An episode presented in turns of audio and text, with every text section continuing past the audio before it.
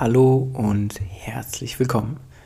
Mein Name ist Patrick Emery und ich begrüße dich zu einer neuen Folge Off the Tee, der Golfblog Podcast. Auch hier gleich wieder eine Triggerwarnung. Dieser Podcast wird wieder etwas ruhiger gesprochen, weil es wieder zu viele Informationen sind, wie dass ich sie schnell runterhaspel. Aber keine Sorge, es kommen wieder Podcast-Folgen, da rede ich etwas schneller und besser betont. Aber jetzt, wie gesagt, wieder eher eine ruhige Folge. Zuerst wieder etwas Werbung und eine Bitte. Die Werbung zuerst. Wenn du mich live einmal an einem Wochenende im Coaching erleben möchtest, hast du die wundervolle Möglichkeit, mich in den tollen Resort das Aachental zu besuchen. Dort gibt es eine Klinik mit mir. Anreise ist freitags, Abreise ist sonntags und dann werden wir da einige Zeit miteinander verbringen und ich werde dir nicht nur die Geheimnisse des Golfsports beibringen, dir aber vor allen Dingen zeigen, wie du selber deinen Schwung besser verstehen kannst. Nähere Infos dazu wie immer in den Show Notes. Und die oder der zweite Werbeblock betrifft das Online-Coaching. Vielen Dank für eure positive Resonanz von der letzten Podcast-Folge, wo ich das Online-Coaching auch nochmal erwähnt habe. Ähm, es hat sich mittlerweile viel getan. Es sind nur noch ein paar wenige Plätze frei für Online-Coachings im Abo. Deshalb da solltet ihr Interesse dran haben, sehr, sehr gerne schreibt mir bitte eine E-Mail. Die E-Mail-Adresse ist wie immer in den Show Notes verlinkt oder aber ihr schreibt mir direkt in den sozialen Medien. Für alle, die verpasst haben, um was es da eigentlich in diesem Online-Coaching geht, gerne nochmal die in die letzte Folge reinhören und sich die ersten paar Minuten anhören.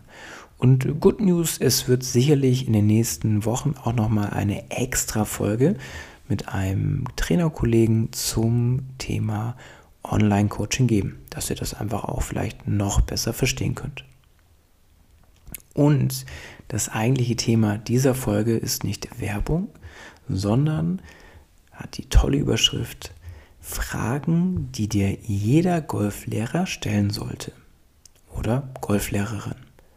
Oder noch besser, wenn dich der Golflehrer nicht danach fragt, nenne ihn bitte alle Informationen freiwillig.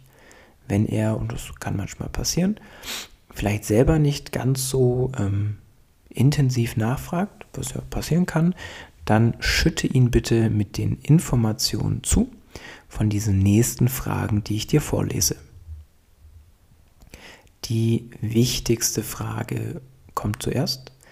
Sind deine Schläger gefittet?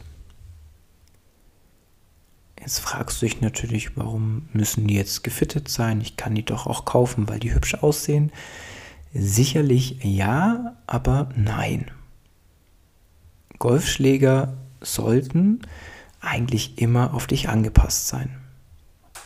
Schönes Beispiel, ich bin jetzt nicht unbedingt der größte Spieler, habe dazu aber auch noch kurze Arme und so kommt es, dass ich Herren Standardschläger spielen kann, obwohl ich eigentlich gar nicht die Größe dafür hätte. Und jeder Spieler hat unterschiedliche oder hat einen unterschiedlichen Körperbau. Das bedeutet, der eine hat längere Beine, der andere hat längere Arme, der Torso ist größer, der Torso ist kleiner, man hat einen Beckenschiefstand, die Hände sind zu groß, eine Hand ist größer wie. Also da gibt es wahnsinnig viele Punkte. Und wenn ein Schläger nicht zu dir passt, einmal von deinem Körperbau, also statisch, vor allem aber, und das ist noch entscheidender, wenn der Schläger dynamisch nicht zu dir passt.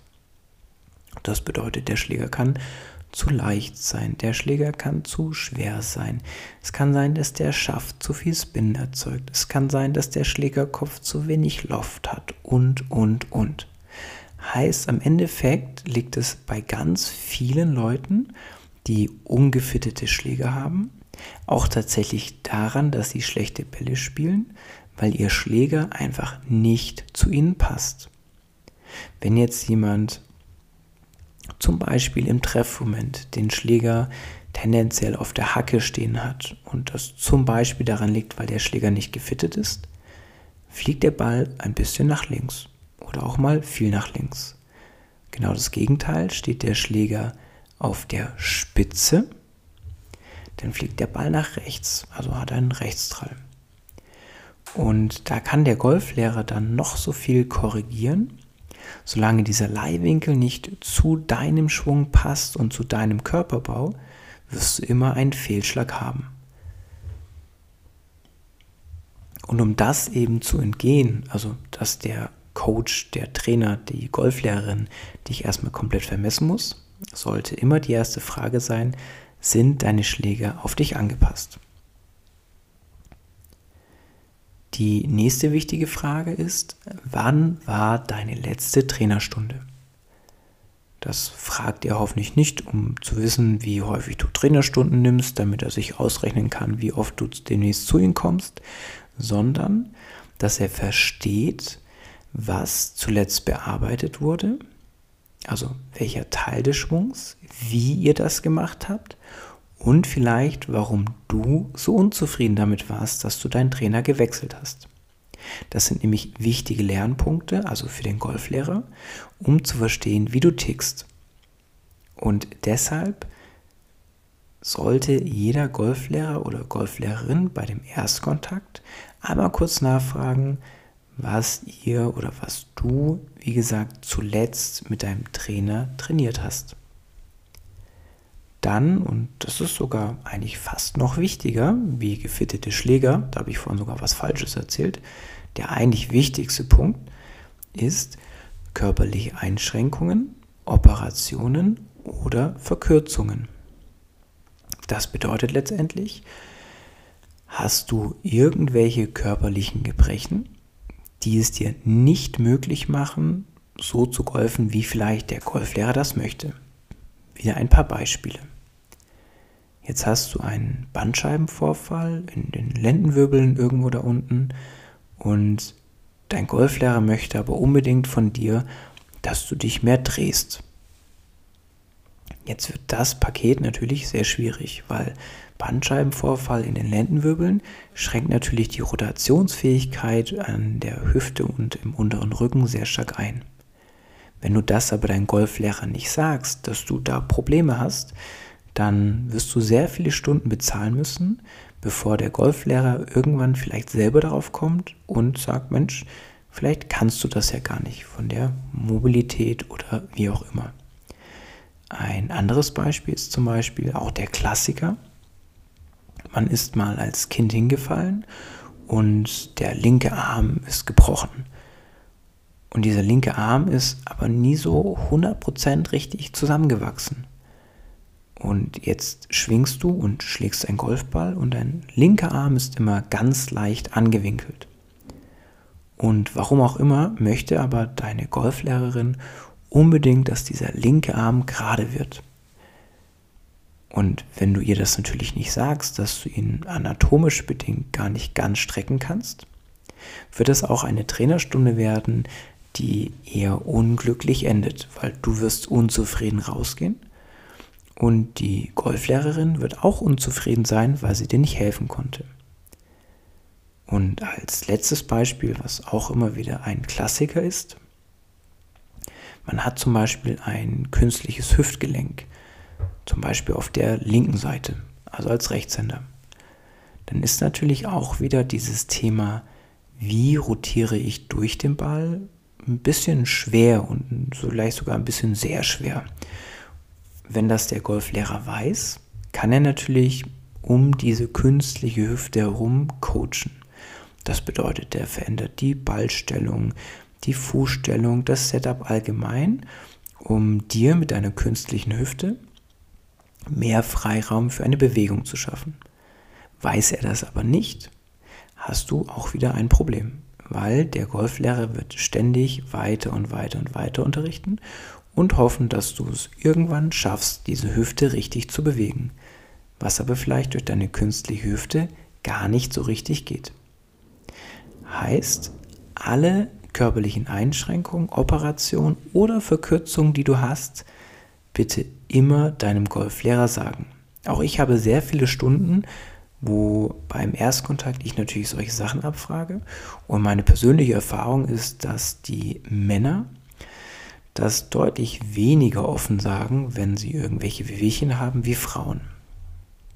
Deshalb, liebe Männerwelt da draußen, wenn ihr also demnächst eine Trainerstunde habt, vielleicht auch mit einem neuen Trainer, sagt bitte gleich sofort, was Sache ist. Das ist kein Zeichen von Schwäche, wenn man eine Verletzung hat, sondern es ist einfach fundamental wichtig für den Golflehrer zu wissen, was kann dein Körper und was kann er eben nicht.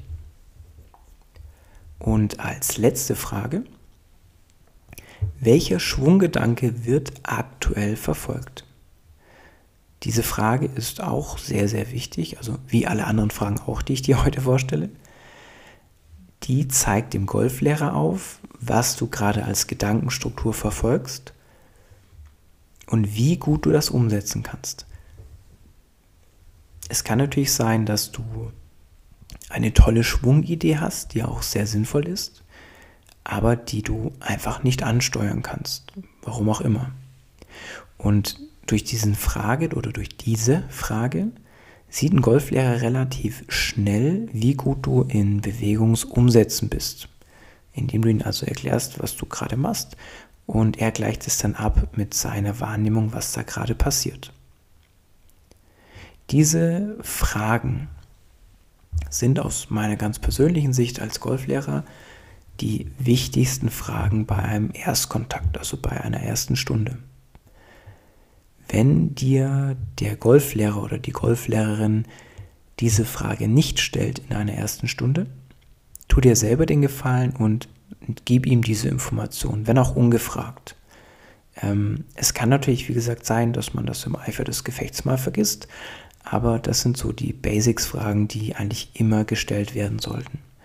Und hat dein Golflehrer dir diese Fragen noch nie gestellt, und ihr arbeitet schon seit einer Weile an einer Schwungumstellung oder Schwunganpassung, dann sag ihm doch gerne mal, was eigentlich so los ist.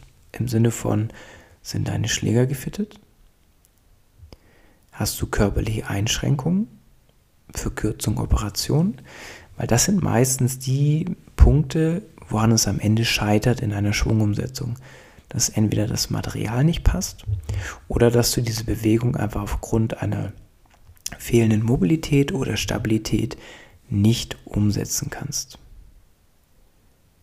Ich hoffe also, dass du in Zukunft mit mehr Wissen in deine Trainerstunden reingehst und dann eben auch zur Not mal den Golflehrer abholst und ihm selber diese Information gibst. Solltest du das in Zukunft beachten, kann ich dir versprechen, wenn du einen kompetenten Golflehrer findest, wird das den Einstieg in ja, die erste Stunde deutlich erleichtern. Und wie immer zum Schluss sage ich vielen Dank für deine Aufmerksamkeit und freue mich, wie anfangs erwähnt, über jede Bewertung, jedes Abo und jedes Teilen.